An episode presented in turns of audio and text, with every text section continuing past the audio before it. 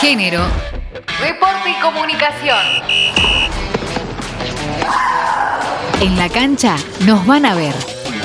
Argentina será sede del Sudamericano Femenino Sub-20. La Conmebol anunció que el Sudamericano Sub-20 de fútbol se realizará del 4 al 22 de marzo de 2020 en Argentina. Será la primera vez que tendrá lugar este tipo de certamen en nuestro país. El antecedente es el Sudamericano Sub-17 que se disputó en marzo de 2018 en la provincia de San Juan. Además se confirmó que el Sudamericano Sub-17 femenino de fútbol se disputará en Venezuela del 15 de abril al 3 de mayo de 2020. Luego del encuentro plurinacional de mujeres y disidencias realizado en La Plata, surgió Independiente Feminista.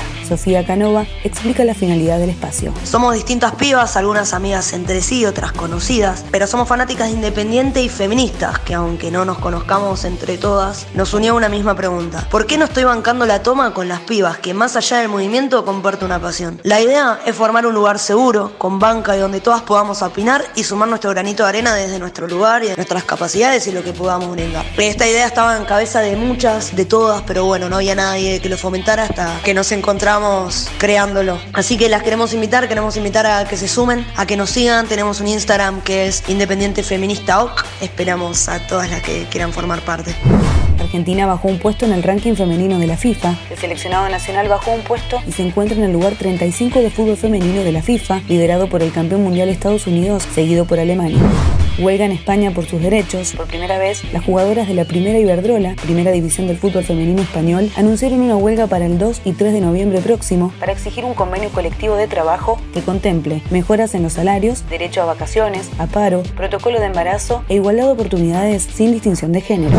El deporte no es ajeno a la realidad, es por ello que teniendo en cuenta la delicada situación que se vive en Chile, compartimos detalles en la voz de Noemí Valderrama, el colectivo de mujeres colocolinas Janequeo. Como colocolinas y colocolinos tomamos este momento de contingencia para dar el gran golpe y recuperar la dignidad del pueblo, para así demostrar una vez más al mundo que el modelo neoliberal falló. Esta crisis también nos sirvió para darnos cuenta de quién es el verdadero enemigo y unirnos todos para derrocarlo. El día miércoles de esta semana se realizó una marcha multitudinaria en Plaza Italia, que es como el centro de Santiago. Se pudo ver marchando a personas de distintos equipos juntos. Piñera logró reunir a hinchas de Colo Colo y Universidad de Chile en un mismo espacio y que marcharan juntos. Y esa fue como la gran postal de la jornada, lo que a todos sorprendía, así como las barras bravas que se odian mucho lograron unirse y marchar juntos, ayudaban a la gente que estaba como mal con los gases lacrimógenos y fue como muy lindo todo ese momento.